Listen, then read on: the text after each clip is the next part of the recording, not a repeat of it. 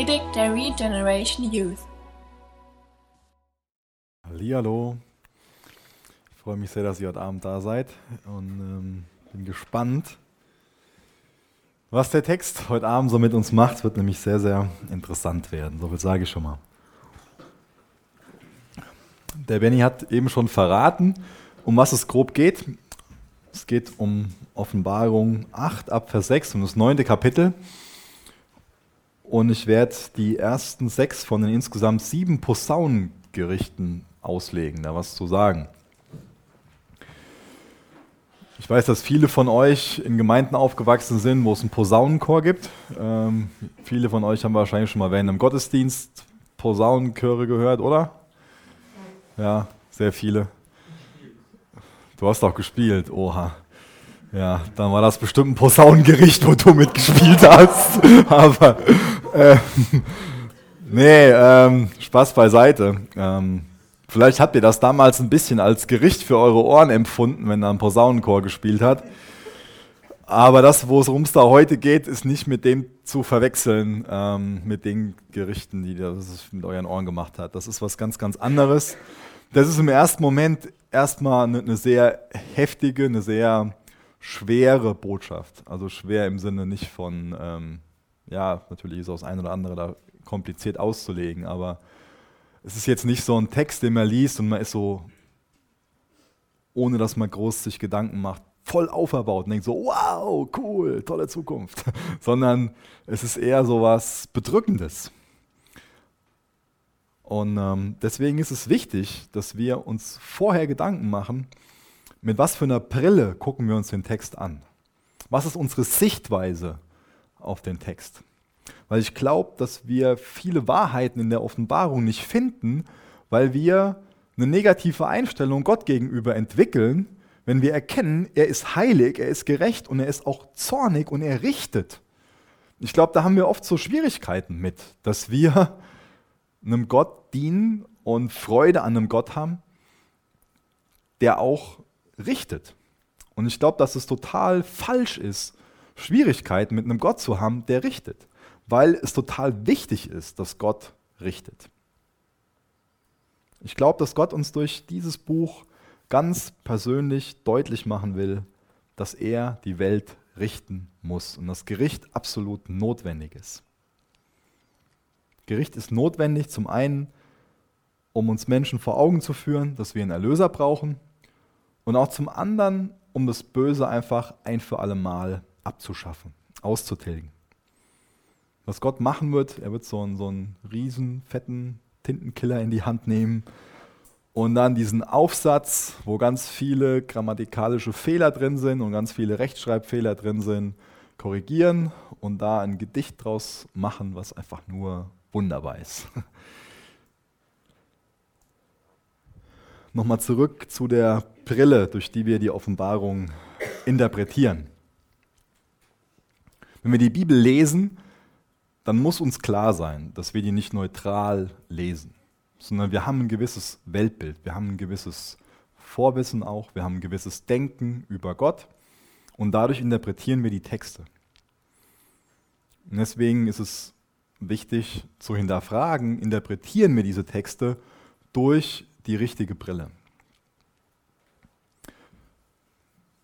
Es gibt da ja viele verschiedene Arten von Sonnenbrillen, wo auch verschiedene Gläserfarben drin sind. Ihr habt bestimmt alle schon mal so was aufgehabt, wo dann gelbe Gläser waren oder blaue oder pinke und auf einmal sieht die ganze Welt anders aus. Ja? Vielleicht ist so ein, hilft uns das in unserem Denken, das ein bisschen einzuordnen, dass wir ähm, immer eine gewisse Perspektive auf den Text haben. Und ich glaube, eine ganz wichtige Brille wird uns in 2. Petrus 3, Vers 9 beschrieben. Ich glaube so, dass es das der Schlüsselvers ist, um die Offenbarung besser verstehen zu können. 2. Petrus 3, Vers 9. Es ist aber nicht so, dass der Herr seine versprochene Wiederkehr hinauszögert, wie manche meinen. Nein, er wartet, weil er Geduld mit uns hat. Denn er möchte nicht, dass auch nur ein Mensch verloren geht, sondern dass alle Buße tun und zu ihm umkehren. Ich hoffe und bete, dass ich niemals müde werde, zu wiederholen, dass es Gott darum geht, dass alle Menschen gerettet werden. Vielleicht denkt der eine oder andere von euch schon, ja, das hast du letztes Mal auch gesagt. Und weißt du was? Das werde ich wahrscheinlich heute nochmal sagen und das werde ich auch nächstes Mal sagen. Weil es unheimlich wichtig ist, das als, als Grundbrille so aufzuhaben. Als Grunddenken über Gott. Gott ist ein Gott, der es liebt zu retten. Und es hat Gott alles gekostet, Erlösung für uns möglich zu machen. Er hat seinen Sohn für uns gegeben. So selbstlos ist er, dass er sein Äußerstes gegeben hat, sein Kostbarstes. Und wir dürfen nie vergessen, dass bevor Jesus als Löwe auf die Welt kommt, um die Welt zu richten, er als Lamm gekommen ist und sich selbst geopfert hat. Und deswegen ist es Unsinn, da in so einem scheinbaren Gewissenskonflikt zu stehen und zu denken, wie kann Gott denn richten? Wie kann Gott denn so etwas Schreckliches tun?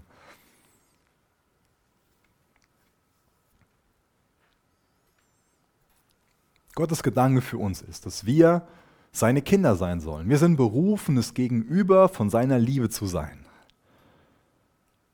Und wir sind nicht dazu berufen, in dem Zustand zu leben, unter den Bedingungen zu leben, wie wir jetzt leben. Sünde ist in diese Welt hineingekommen. Und Gott will nicht, dass du und ich, dass wir unter der Sünde leiden. Und wir leiden unter Sünde. Wir alle haben gute Tage. Wir haben Momente, da geht es uns einfach nur richtig gut. Da genießen wir das Leben in vollen Zügen. Und das ist toll so. Und das will ich auch nicht wegdiskutieren. Davon wünsche ich dir nur mehr. Aber es gibt auch Zeiten, da geht es uns dreckig da machen wir uns vielleicht selbst das Leben schwer, indem wir Sünde zugelassen haben in unserem Leben. Oder andere machen uns das Leben schwer und wir leben mit den Konsequenzen von der Schuld von anderen Leuten. Da brauchen wir uns nichts vormachen. Jeder Mensch leidet unter Sünde. Und Gott will die Sünde ausmerzen. Gott will das wiederherstellen, was sein ursprünglicher Gedanke von ihm für uns ist den Status gegenüber von seiner Liebe und auch den Zustand, diesen paradiesischen Zustand, den wir auf den ersten Seiten der Bibel nachlesen können. Das ist die Perspektive, die wir auf die Offenbarung haben sollten. Und dann werde ich jetzt noch mal ganz ganz kurz wiederholen, was so die Vorgeschichte ist. Also erzählen, was zuvor geschehen wird, quasi. Ich fange mal in Offenbarung 4 und 5 an. Gott sitzt auf dem Thron. Gott regiert, Gott ist souverän. Und um ihn herum stehen diese vier besonderen Engel und die Ältesten. Und die sind ergriffen von seiner Herrlichkeit und die beten ihn an. Die sind so ergriffen von seiner Herrlichkeit, dass sie den ganzen Tag, die ganze Nacht über nicht anders können, als heilig, heilig, heilig zu rufen. Das ist so ein ganz, ich nenne es mal intimer Einblick in den Thronraum Gottes. Und wir sehen, dass er alle Macht hat, dass er alle, alle Herrlichkeit hat, dass, dass Gott wunderbar ist. Und dass er nie das Zepter aus der Hand legt und, und irgendwie was außer Kontrolle gerät. Das ist so das, das Erste, was wir im Sinn haben sollten. Das nächste ist, dass wir uns daran erinnern sollten, dass wir momentan im Zeitalter der Gemeinde leben. Das nennt man auch Gnadenzeit. Und wir glauben, dass diese Gnadenzeit damit enden wird, mit einem Ereignis, was man Entrückung nennen kann. Wir glauben, dass Jesus wiederkommt in die Wolken und dass dann die Nachfolger von ihm, die schon verstorben sind, auferstehen und dann mit den Nachfolgern von Jesus, die jetzt am Leben sind, in die Wolken entrückt werden. Und dann haben wir gesehen, bei diesem Einblick in den Thronraum von dem, von dem König, dass ihm dann eine Schriftrolle gebracht worden ist, die außen und innen beschrieben war und die mit sieben Siegeln versiegelt war. Und diese Schriftrolle, die kann nur von Jesus persönlich geöffnet werden. Nur er hat die Macht dazu, das Recht dazu. Und ab dem Zeitpunkt, wo er dann nach der Entrückung das erste Siegel öffnet, wird die sogenannte Drangsalzzeit oder Trübsalzeit anfangen. Die ist sieben Jahre lang. Und diese Trübsalzeit, die fängt dann mit diesen sieben Siegelgerichten an, die wir uns beim, beim letzten Mal angesehen haben. Und das siebte Siegelgericht, das beinhaltet dann die sieben Posaunengerichte, wo es heute drum geht. Das mal so kurz als, als Rückblick, damit wir da alle nochmal so auf dem, auf dem gleichen Stand sind. Ich habe beim letzten Mal schon ähm, die ersten Verse aus Kapitel 8 ausgelegt. Und da wird ja dann dieses siebte Siegel gebrochen. Und was ich so verwunderlich finde, ist, ich habe das eben schon, schon mal erwähnt, in Kapitel 4 und 5, da sehen wir, dass, dass die Ältesten und die ganzen Engel, dass die alle so ergriffen sind, dass sie nur am Anbeten sind. Aber als dann dieses siebte Siegel gebrochen wird und sichtbar wird, was die sieben Posaunengerichte, was die beinhalten, da ist auf einmal großes Schweigen. Eine halbe Stunde lang absolute Stille im Himmel. Da beten selbst die Ältesten und die Engel nicht mehr an. Das ist so eine Schockstarre.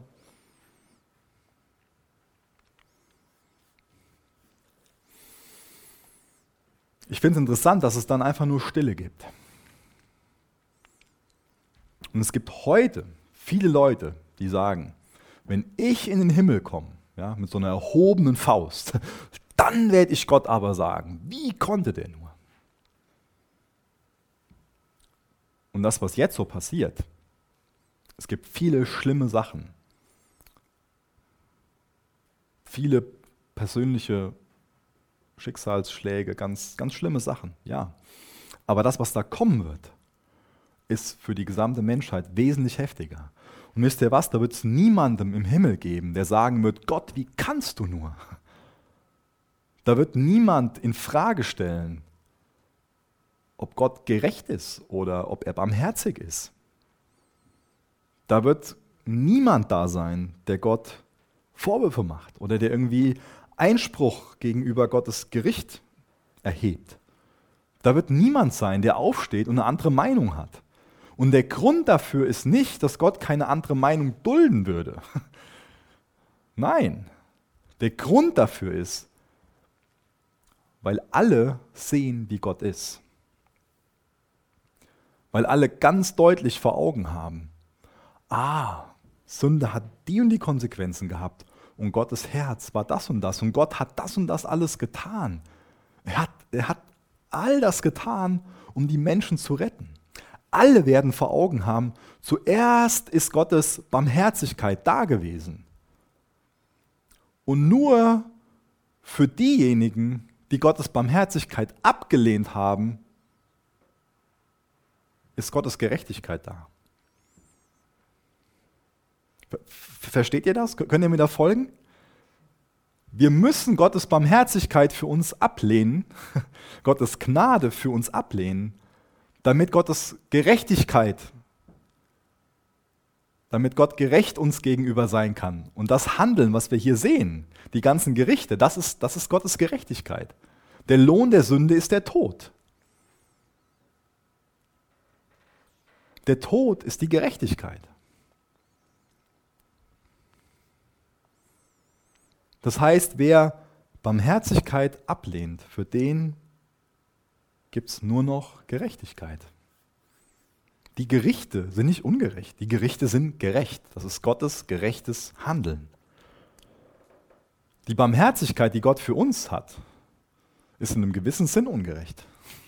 Das ist Gnade. Gnade ist Unverdient. Ein unverdientes Geschenk. Deine und meine Erlösung ist unverdient. Es ist Gnade, dass wir gerettet sind. Gott muss uns nicht retten. Aber er liebt uns so sehr, dass egal was wir tun, dass er einfach nur sich dafür einsetzt, dass wir gerettet werden, uns hinterhergeht, aufopferungsvoll.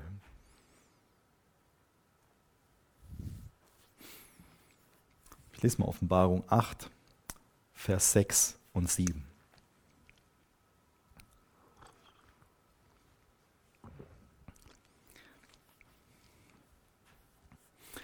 Dann machten sich die sieben Engel bereit, um in ihre Posaunen zu blasen. Als der erste Engel in seine Posaune blies, wurden Hagel und Feuer mit Blut vermischt, auf die Erde geschleudert und ein Drittel der Erde geriet in Brand. Ein Drittel der Bäume und alles Gras verbrannte. Wie ist das hier zu verstehen? Ist das wörtlich zu verstehen? Ist das symbolisch zu verstehen? Es gibt Leute, die wissen das ganz genau. Und ich sage es euch auch ganz ehrlich, ich habe da eine Meinung zu, aber ich glaube, dass es besser ist, manche Sachen einfach offen zu lassen. Ob das jetzt hier wörtlich oder symbolisch gemeint ist, darüber kann man sich streiten. Da ist natürlich beides möglich. Aber wenn ich jetzt hier so Hagel lese, wenn ich was von Blut und Feuer lese, und dann Geschichten aus dem Alten Testament kennen, zum Beispiel die Geschichte von Sodom und Gomorra, da weiß ich, dass sowas da partiell schon mal geschehen ist. Oder wenn ich an die Plagen denke und an Pharao, Ägypten, wo die, die Israeliten nicht ziehen lassen wollen, die zehn Plagen, da werde ich heute noch mal öfters drauf eingehen, ein bisschen.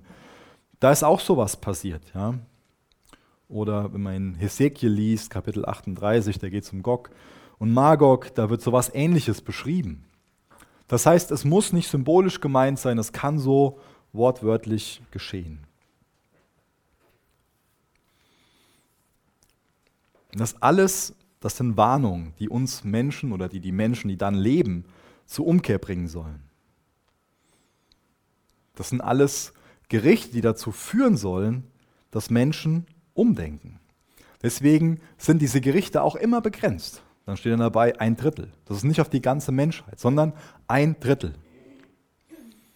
Und das Gericht hier, das wendet sich ja, gegen die ganze Pflanzenwelt, gegen die Vegetation, Bäume, Gras. Und das wird natürlich einen riesengroßen Einfluss auf den Naturhaushalt haben. Da wird sehr, sehr viel aus dem Gleichgewicht geraten. Da wird viel, viel weniger geerntet und deswegen wird viel weniger Essen da sein.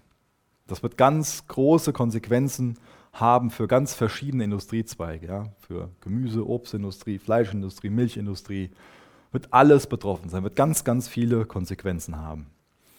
Und jetzt lesen wir mal von der zweiten Posaune, Vers 8 und Vers 9. Dann blies der zweite Engel in eine Posaune und etwas wie ein großer Berg aus Feuer wurde ins Meer geworfen. Da wurde ein Drittel des Meerwassers zu Blut. Ein Drittel aller Lebewesen des Meeres starb und ein Drittel der Schiffe auf dem Meer wurde zerstört. Auch das hört sich für mich so ein bisschen an wie die erste Plage damals in Ägypten. Es gibt auch hier verschiedene Mutmaßungen, was das sein kann. Ähm, viele Ausleger schreiben, dass sie davon ausgehen, dass dann so ein Meteorit auf die Erde fällt. Das ist möglich. Auch das ist wieder ein riesengroßer Eingriff in die Natur.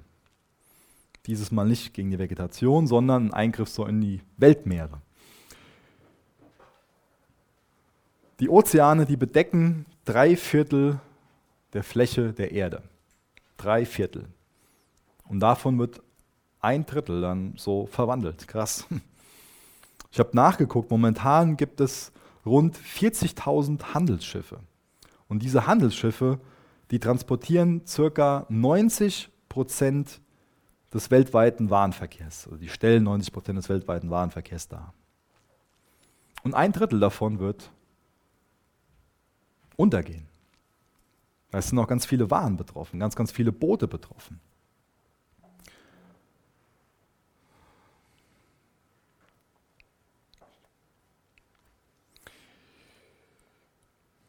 Ich finde es interessant, dass ein Drittel der Wassermassen ungefähr der Atlantische Ozean ist.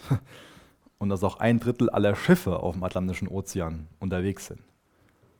Deswegen gehen manche davon aus und die sagen, ja, das ist dann ein Gericht, was so diesen, diesen Bereich betrifft. Aber auch das ist eine Mutmaßung. Ähm, das kann so sein, das muss aber nicht so sein. Aber ich wünsche mir, dass wir das Ausmaß so, so ein bisschen als Idee vor Augen haben. Wie, wie groß das sein wird, wie, wie massiv. Und dann Vers 10. Dann blies der dritte Engel in seine Posaune und ein großer Stern fiel vom Himmel, der wie eine Fackel brannte und auf ein Drittel der Flüsse und Wasserquellen stürzte. Der Name des Sterns lautete Bitterkeit oder auch Wermut. Er ließ ein Drittel des Wassers bitter werden und viele Menschen starben, weil das Wasser bitter geworden war. davon geschrieben, dass dieser Stern auf die Erde fällt. Vielleicht erinnert uns das durch andere Bibelstellen daran, dass das Luzifer, das Satan, wie so ein Stern gefallen ist. Und das ist nach jüdischer Auffassung sowieso so, dass, dass Sterne göttliche Wesen darstellen, dass die durch Ungehorsam Gott gegenüber zu Dämonen, zu gottfeindlichen Wesen werden. Und da wird hier ein Drittel des Süßwassers bitter werden, verschmutzt werden, ungenießbar werden. Ohne Wasser gibt es kein Leben. Der jetzt vielleicht mitbekommen mit dem Maß und so, dass dann voll die Aufregung ist, oh, ist doch Wasser da, doch Leben möglich. Ja, bei der ersten Trompete, die hat sich so gegen die Vegetation gerichtet. War das Festland betroffen. Dann waren die Ozeane dran und jetzt als drittes das Süßwasser. Das heißt, es sind alles Bereiche, aus denen wir Menschen das Leben entnehmen oder viele Lebensmittel bekommen, die wir mit Lebens oder die, die für uns ja auch Quellen des Lebens in einem gewissen Sinn darstellen. Was Gott hier macht, ist, dass er die Aufmerksamkeit auf sich richtet. Wir Menschen vertrauen darauf, ah, unsere, unsere, unser Essen kommt zum Teil aus dem, aus dem Meer und Trinkwasser und ähm, wir können hier die ganzen Sachen ernten und, und ähm, das ist ja alles uns und wir sind hier der Herr der Lage und wir vergessen Gott, wir lassen Gott außen vor. Und das heißt, Gott greift hier ein, um allen Menschen, die da leben, klarzumachen, hey, ihr könnt nicht ohne mich. Ich lebe. Gott macht allen Menschen klar, dass er Gott ist, dass es einen Schöpfer gibt und dass wir abhängig sind von ihm.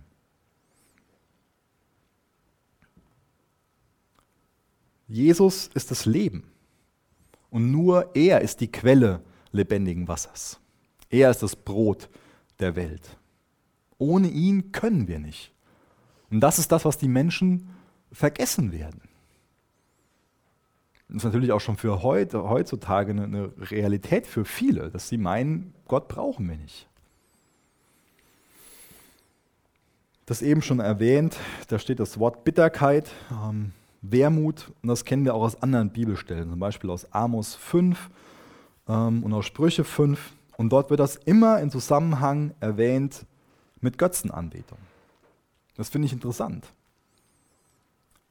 Das ist eine wichtige Parallele, dass durch das Götzenanbetung, dass das viel Bitterkeit freisetzt, dass das Sünde wie Gift ist, dass Sünde Gift freisetzt. Das ist ganz wichtig, dass wir nicht irgendwie über Sünde denken, ja, das kriegt ja keiner mit oder es tut ja keinem weh, das macht ja sowieso jeder. Ist ja nicht so schlimm. Wo Sünde endet, werden wir in den Kapiteln hier noch, noch sehen. Ich wünsche mir, dass wir erweckt werden durch die Offenbarung, dass wir sehen, dass wir Sünde nie unterschätzen sollten. Wisst ihr, mir geht es nicht darum, dass jetzt jemand ein schlechtes Gewissen bekommt und irgendwie nur mit so einem, oh, ich bin so schlimm nach Hause geht. Da geht es nicht drum. Aber es geht darum, dass wir Sünde nicht unterschätzen, aber auch verstehen, wer wir in Jesus sind und dass wir Sieg über Sünde haben können. Es geht nicht um schlechtes Gewissen, aber es geht darum, klarzumachen, Sünde hat immer Konsequenzen. Und wir werden das ernten, was wir gesät haben, im positiven wie im negativen. Und dann ist es einfach wichtig, das vorher zu wissen. Und was Gott hier macht, ist, dass er für klare Verhältnisse sorgt, dass er uns Licht gibt, Deswegen sollten wir nicht zurückschrecken vor solchen Texten, sondern einfach nur begeistert davon sein, dass er uns Licht gibt. Der Teufel will nicht, dass diese Dinge enthüllt werden. Der Teufel will, dass das alles versteckt bleibt. Der Teufel will die Konsequenz von Sünde vor uns verstecken und lügt uns vor, dass das alles so schön ist, dass das alles nicht so wild ist. Und dann macht Sünde zuerst Spaß. Aber hier sehen wir, wo das schlussendlich hinführt.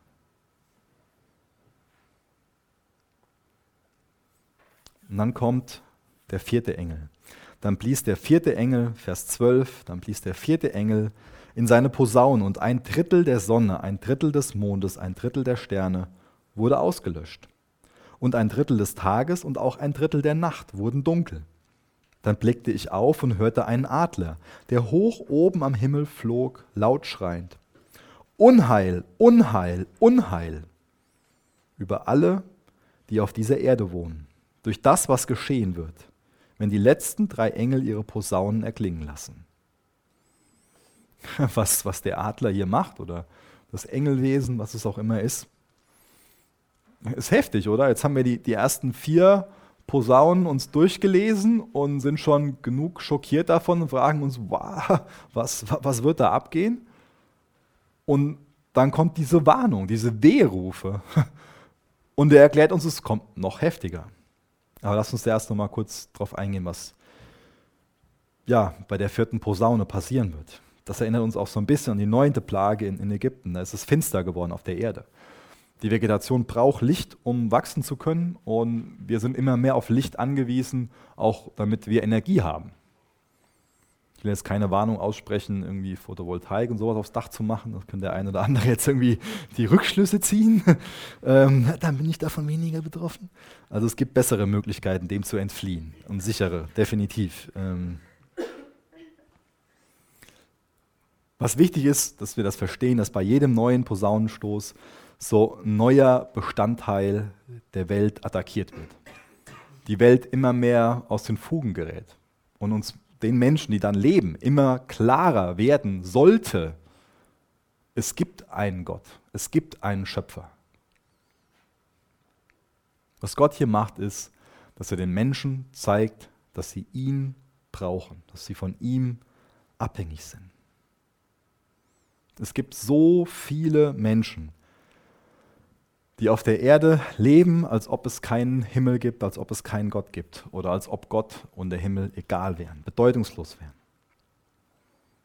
Und durch diese ganzen Gerichte wird Gott deutlich machen, ich sitze auf dem Thron, mich, mich gibt es.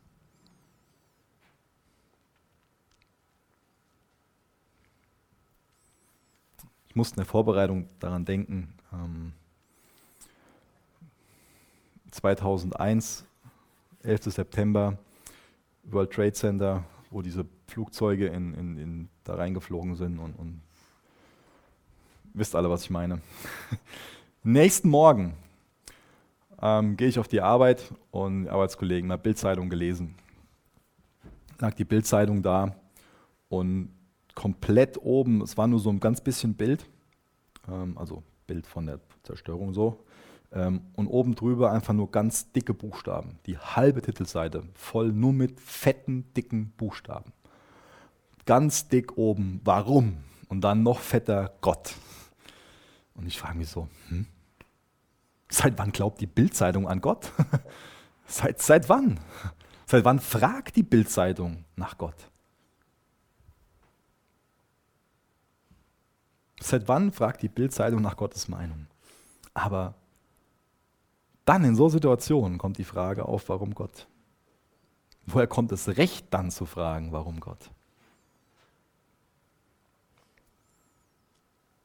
Warum sind Menschen so unverschämt, ihn für Dinge verantwortlich zu machen, wo vorher Menschen hergehen und alle sagen, Gott, ich wollen wir nicht. Das ist verrückt.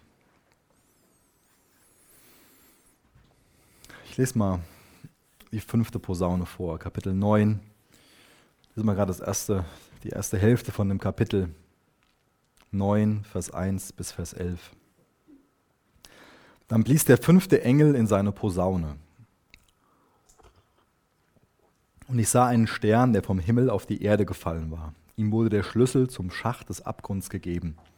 Als er ihn öffnete, stieg Qualm aus dem Schacht wie aus einem riesigen Ofen und die Sonne und die Luft wurden dunkel von dem Rauch.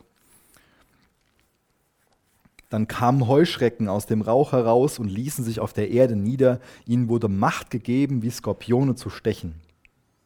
Sie wurden angewiesen, nicht dem Gras nicht dem Gras oder den Pflanzen oder den Bäumen Schaden zuzufügen, sondern die Menschen anzugreifen, die nicht das Siegel Gottes an ihrer Stirn trugen. Es wurde ihnen befohlen, diese Menschen nicht zu töten, also diese 144.000 Auserwählten, sondern sie fünf Monate lang mit Schmerzen, also alle Menschen wurden, durften nicht getötet werden, sondern sie fünf Monate lang mit Schmerzen zu quälen und sie beim Stich eines Skorpions wie sie beim Stich eines Skorpions auftreten. In diesen Tagen werden die Menschen den Tod suchen, ihn aber nicht finden. Sie werden sich danach sehnen zu sterben, aber den Tod, der Tod wird von, vor ihnen fliehen. Die Heuschrecken sahen aus wie zum Kampf gerüstete Pferde. Sie trugen auf den Köpfen etwas, das wie goldene Kronen aussah und hatten menschliche Gesichter. Ihr Haar war lang wie Frauenhaar und ihre Zähne glichen den Zähnen eines Löwen. Sie trugen etwas wie eiserne Rüstung und ihre Flügel lärmten wie ein Heer von Streitwagen, die in den Krieg rollen. Sie hatten Schwänze und Stacheln wie Skorpione und darin die Macht, die Menschen fünf Monate lang zu quälen. Ihr König ist der Engel aus dem Abgrund. Sein Name lautet auf Hebräisch Abaddon und auf Griechisch Apollyon, der Zerstörer. Hier bekommen wir Licht für etwas, was der Teufel im Dunkeln halten will. Auch das erinnert uns wieder an eine Plage in Ägypten, an die achte, wo Ägypten von diesen Heuschrecken heimgesucht worden ist. Und ja, ich wünsche mir, dass wir irgendwie so, ähm, dass es für uns sich so ein bisschen anhört wie so ein Horrorfilm, weil ich glaube, dass es absoluter Horror ist, was da passieren wird. Von mir schon diese Gestalten beschrieben bekommen und, und dann ähm, das vielleicht so ein bisschen vor Augen haben und, und das, das Ausmaß, das ist einfach nur schrecklich. Der Stern, der da fällt, ist wahrscheinlich wieder ein Symbol für Luzifer. Und er bekommt dann die Schlüssel für etwas und öffnet das und lässt da was Monströses von der Leine, was anscheinend direkt aus der Hölle kommt. Das scheint so, so die ultimative Quelle von Terror und Bosheit zu sein, was bisher weggesperrt war. An so einem Ort der, der Anti-Schöpfung, an einem Ort von Chaos und, und Zerstörung. Was wir hier lesen, ist, dass der Teufel vorübergehend mehr Raum bekommt, um sich auszutoben. Und bei allem, was wir da lesen, dürfen wir nie vergessen, wie das Ende ist. Nämlich, dass der Teufel gebunden wird und keine Macht mehr hat. Und ich wünsche mir, dass wir verstehen, dass das alles symbolisiert, wie, wie grauenhaft und zerstörerisch das Böse ist. Vielleicht habt ihr schon mal in irgendeiner Dokumentation gesehen, was so ein Heuschreckenschwarm hinter sich zurücklässt da ist gar nichts mehr, was, was da lebt. Da ist alles abgefressen und nur noch tot. Ganz viel Zerstörungskraft und hinterlässt ganz, ganz viel Elend. Die anderen Gerichte, die hatten nur so eine indirekte Konsequenz für, für die Menschen, indem Dinge betroffen waren, ähm, die der Mensch braucht, um, um zu leben. Aber das ist schon direkt ein Gericht. Fünf Monate wird da erwähnt, diese, diese Qualen, wo sich Menschen nach, nach dem Tod sehen. Auch das unterstreicht nochmal, dass der Wunsch nach dem Freitod auch so, ein, so eine direkte dämonische Komponente hat. Dass es dämonisch inspiriert ist.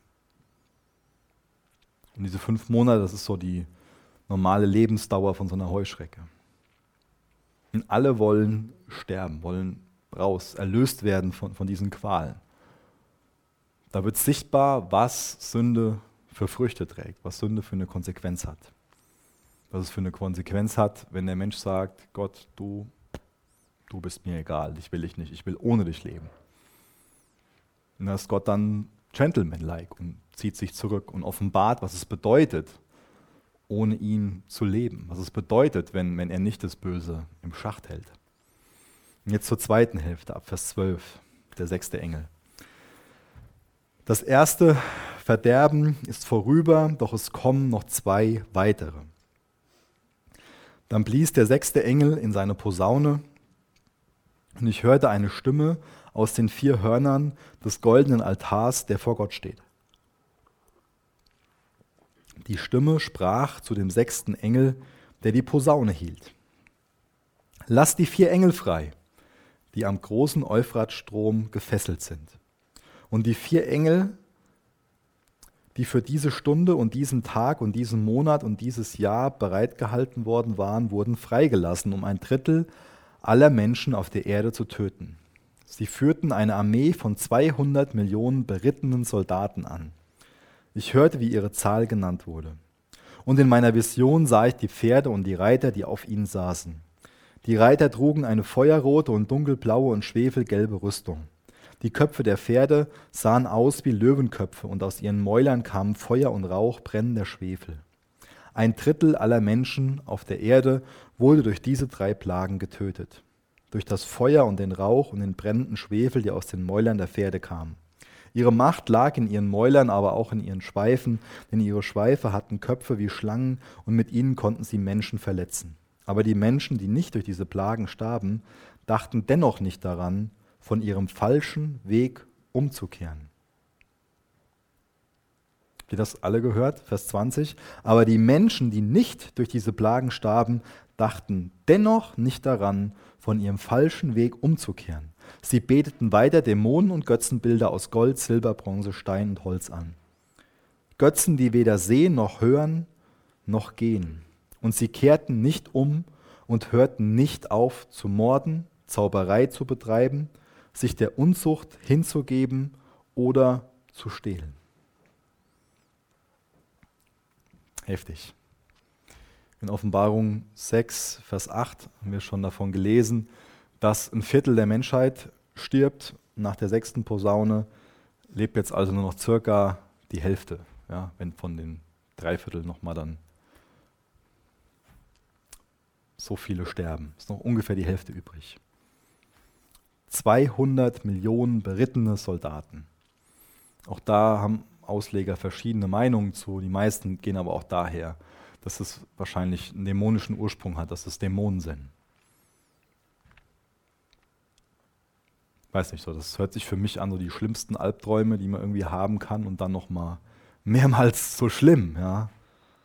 Das Böse wird sein Spiel auf die Spitze treiben und schließlich unter der eigenen Last zusammenbrechen. Das ist das, was da passieren wird. Und man sollte eigentlich davon ausgehen, dass diese Gerichte erst fünf Monate lang mörderische Schmerzen und dann unzählige Tote und davor schon die ganzen anderen Sachen. Man sollte davon ausgehen, dass das die Menschheit doch zum Umdenken bewegt, oder? Hm, falsch gedacht. Die Menschen leiden an der Konsequenz von ihrer Sünde. Ja, die Dämonen inspirieren sie zu sündigen, haben wir alles gelesen eben. Ganz, ganz viele Art von, von Bosheit, Diebstahl, Mord, Ehebruch, Gier, sexuelle Unreinheit, Betrügereien, Neid, üble Nachrede, Stolz. Das sind alles so Dinge, die da wie Blasen aufsteigen aus den Tiefen der menschlichen Herzen und dann das alles zur Folge haben. Wir, wir wurden doch geschaffen, um das Gegenüber von einem liebevollen, weisen Gott zu sein. Und um diesen liebevollen, weisen Schöpfer wiederzuspiegeln in, in die Schöpfung hinein. Aber Sünde ist in diese Welt hineingekommen und Sünde macht alles kaputt. Das Gift der Sünde zerstört die Schöpfung. Und das Ziel vom Teufel ist immer, dass er uns dazu bewegt, nicht Gott anzubeten, sondern ihn oder irgendwelche Teile der Schöpfung. Das ich, kann man in Römer 1 gut nachlesen. Gott will immer dass wir ihn anbeten. Der Teufel will immer, dass wir irgendwelches Geschaffenes anstelle den Schöpfer anzubeten.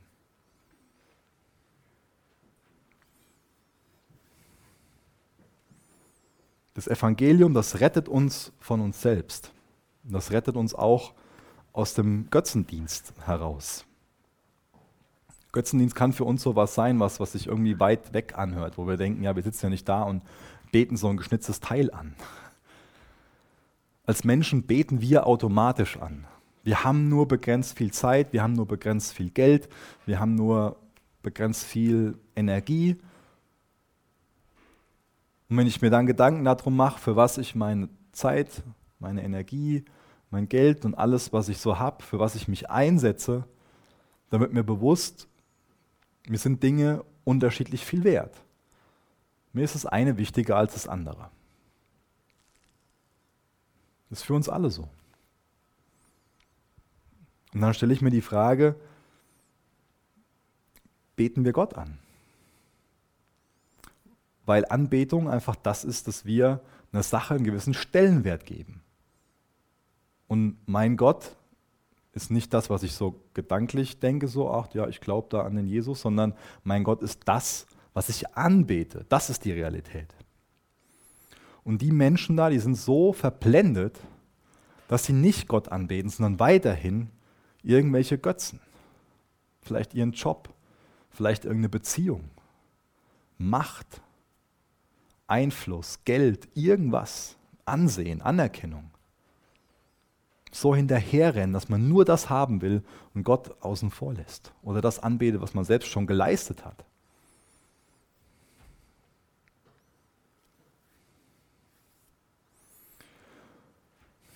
Viele lesen Offenbarung 9 und sind erschreckt von den Gerichten, die sie da lesen. Aber wisst ihr, was mir viel mehr Angst macht als die Gerichte?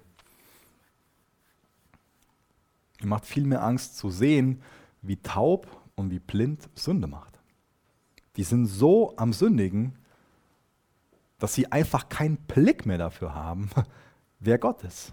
Die sind da so stumpf, die sind so tot, dass obwohl alles Mögliche um sie herum passiert, dass sie nicht wach werden, dass sie weiterhin taub sind. Und das ist eine Konsequenz von Sünde. Und das ist mir wichtig, das, das deutlich zu machen. Das werde ich nicht außen vor lassen. Sünde hat Konsequenzen. Sünde macht uns taub, Sünde macht uns blind und wir stumpfen ab. Und wir kriegen, egal was Gott tut, immer weniger mit, was, was er eigentlich vorhat. Wir haben da keinen Blick mehr für, dass er einfach nur will, dass wir das Gegenüber seiner Liebe sind. Dass er uns wertschätzen will. Dass wir seine Kinder sein sollen, dass er sich liebevoll um uns kümmern will. Dafür macht uns Sünde taub.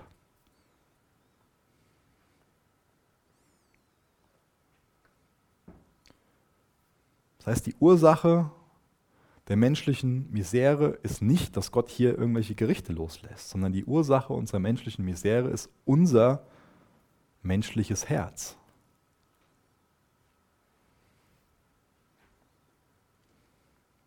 Und wir werden zu dem, was wir anbeten. Wenn wir eine gesunde Beziehung zu Jesus haben, ihn anbeten, dann werden wir Jesus ähnlicher. Jetzt überspitzt es nicht und denkt, dass wir dann zu Jesus werden. Wir werden Jesus ähnlicher. Ja? Wir werden nie Jesus selbst sein. Aber wir werden ihm ähnlicher, wenn wir ihn anbeten. Aber wenn wir die anderen Dinge anbeten, irgendwie unseren Job oder alles, was ich eben so genannt habe, dann wird das Ebenbild Gottes nicht in uns hergestellt. Dann werden wir Jesus nicht ähnlich, sondern werden wir diesen Dingen ähnlicher. Werden wir halt machtbesessener und durch die ganzen Dinge dann stolz und das und das und jenes. Und dadurch werden wir taub und blind für das, was Gott eigentlich tun will. Es ist wichtig, dass wir dafür ein Bewusstsein bekommen, dass wir nie denken sollten, der Zeitpunkt, Buße zu tun, den kann ich aufschieben. Das kenne ich von, von mir selbst. Sitze ich in einem Gottesdienst oder zu Hause was gelesen, Gott macht mich auf was aufmerksam und dann bekomme ich irgendwelche Ausreden dafür. Dann entschuldige ich meine Sünde. Dann gehe ich her, wie ich das eben schon gesagt habe, ach, ist ja nicht so schlimm, ach, machen ja so viele und ach, so und so und so und so. Und ach Gott, du weißt doch, was, was in meiner Kindheit war und so und so und so und so. Und dann kann ich Ausreden finden und das legitimieren, was ich da mache. Und dann denke ich mir, es hat ja irgendwo Zeit. Gottes Gnade ist ja morgen vielleicht auch noch da. Gottes Gnade ist morgen noch da. Aber uns muss klar sein, wir sollten niemals irgendwie unsere Sünde entschuldigen. Und wir sollten niemals hergehen und denken, Buße, Umkehr hat seine Zeit. Das ist einfach ein Riesenschritt zu einem verhärteten Herzen. Das sehen wir ja da. Die Menschen haben einfach nur so harte Herzen, dass egal was Gott macht, egal wie laut die Glocken da läuten, das hört keiner mehr, weil die Herzen einfach nur hart sind. Deswegen pass auf, dass dein, dass dein Herz nicht hart wird. Lass zu, dass dir Gott ein weiches Herz gibt und, und, und, erhält. Und sei schnell da drin, umzukehren.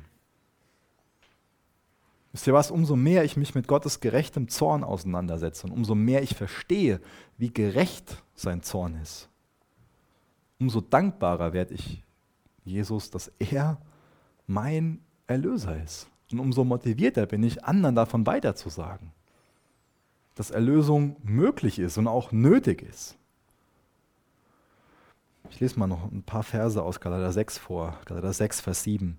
Täuscht euch nicht, macht euch klar, dass ihr Gott nicht einfach missachten könnt, ohne die Folgen zu tragen. Denn was ein Mensch sät, wird er auch ernten. Wer nur nach seinen sündigen, sündigen Neigungen lebt, wird sich damit selbst zugrunde richten und schließlich den Tod ernten. Aber wer lebt, um dem Geist zu gefallen, wird vom Geist das ewige Leben erhalten.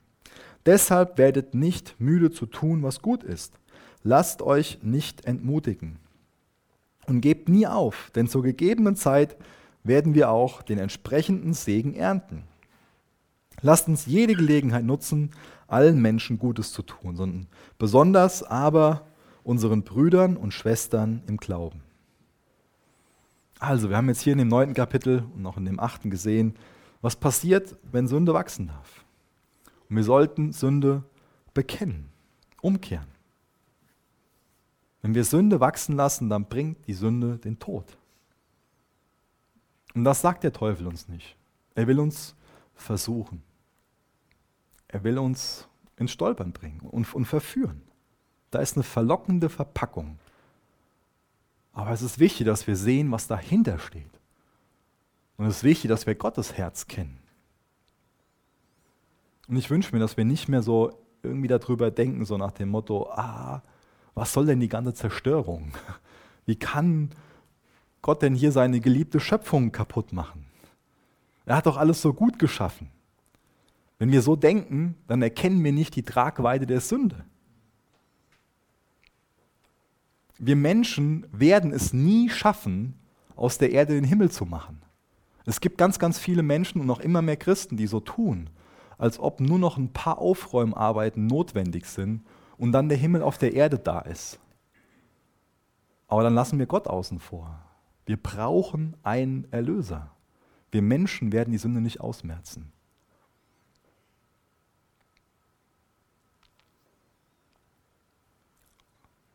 Die Erde ist wie so ein kranker Baum, den nur der Schöpfer selbst wieder zurückschneiden kann, damit da was Gutes draus werden kann.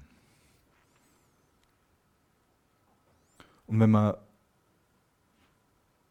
sich das Bild jetzt vorstellt, dass die Erde von so einem ganz miesen Krebsgeschwür befallen ist, dann wäre es ja doof zu sagen, ach, kein Gericht, kein Wegschneiden, lass das mal weiter wachsen. Das ist das, was Gott macht. Gott befreit die Erde von diesem miesen Krebsgeschwür, von der Sünde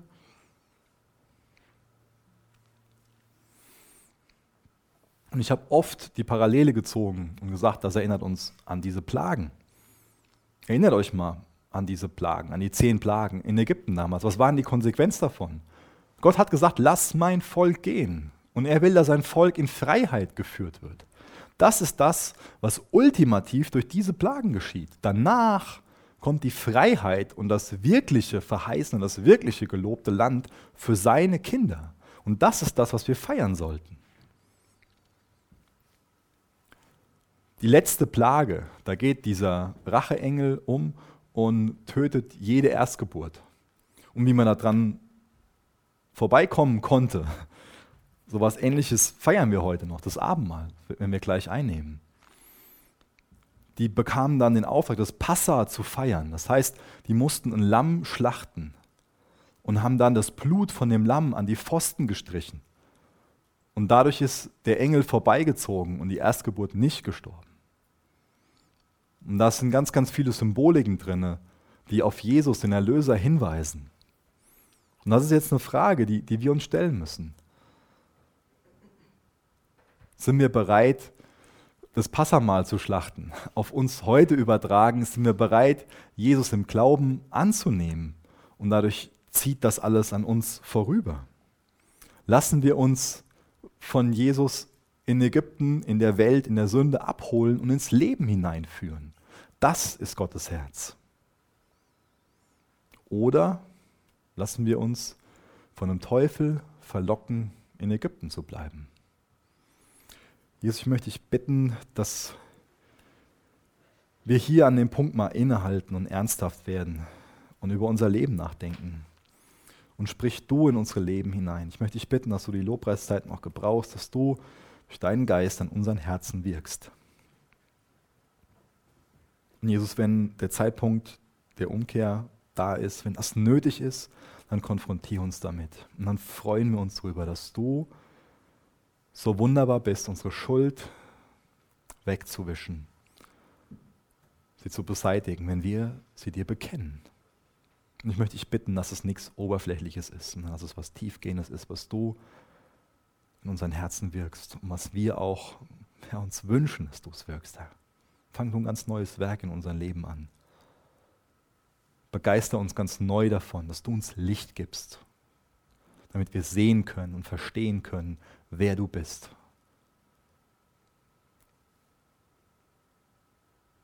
Jesus, danke, dass du dich so klein gemacht hast, dass du Mensch geworden bist, für uns ans Kreuz gegangen bist. Und danke, dass du wieder auferstanden bist. Danke, dass es einen Tag geben wird, wo das Leben für uns im verheißenen Land anfängt und wo, das, wo der Teufel und das Böse und der Tod und die Sünde keine Macht mehr haben. Dafür preisen wir dich. In Jesu Namen. Amen. Danke für das Anhören der Predigt. Weitere Informationen findest du unter www.regenerationyouth.de.